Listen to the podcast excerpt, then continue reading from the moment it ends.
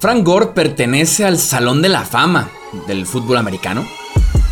Hablemos de fútbol. Hablemos de fútbol.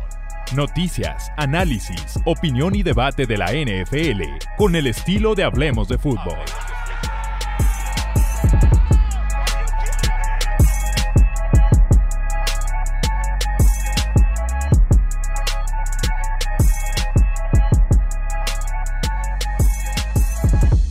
Esa es la pregunta que tenemos en este Hablemos de Fútbol Express. ¿Cómo están? Bienvenidos, yo soy Jesús Sánchez.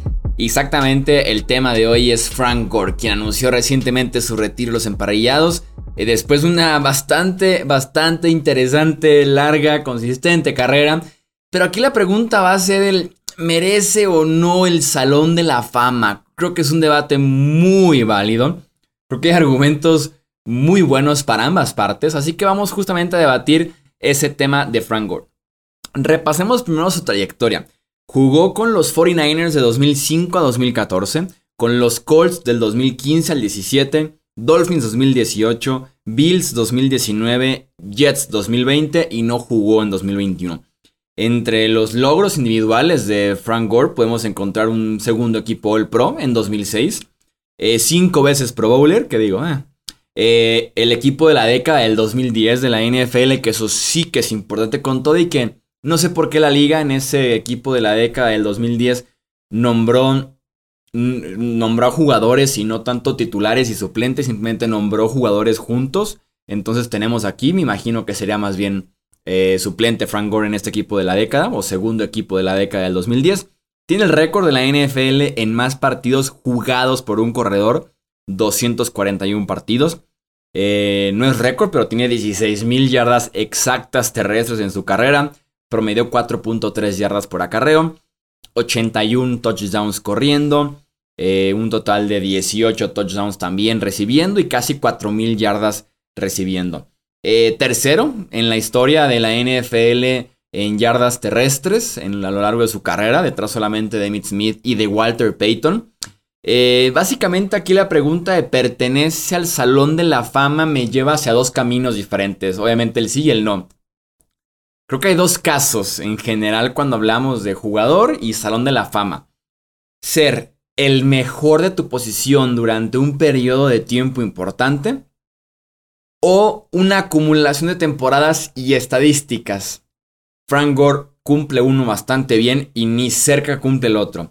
Como les decía, solamente Emmitt Smith y Walter Payton tienen más yardas terrestres que Frank Gore.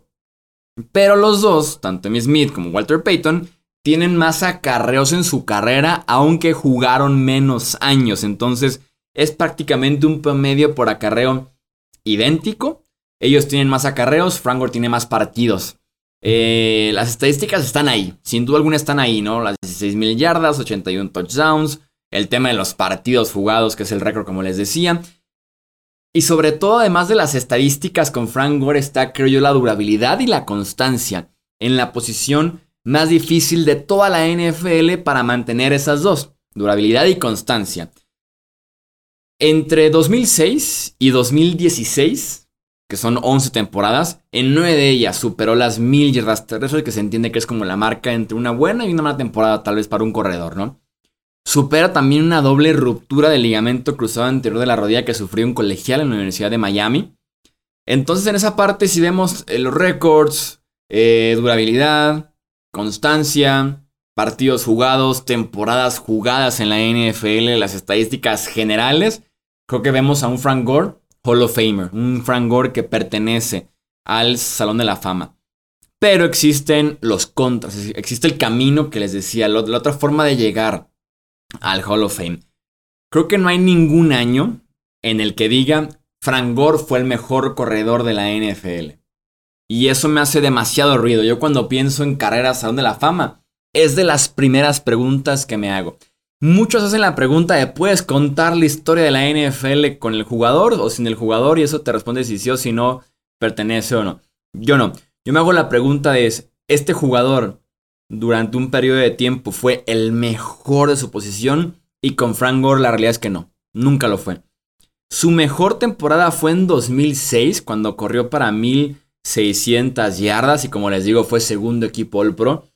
pero se topó con el mismo año en el que LT, Ladainian Tomlinson, ganó MVP. Entonces no estuvo ni cerca Frank Gore de ser el mejor corredor en la que fue su mejor temporada en la NFL. Uno que también un momento en postemporada.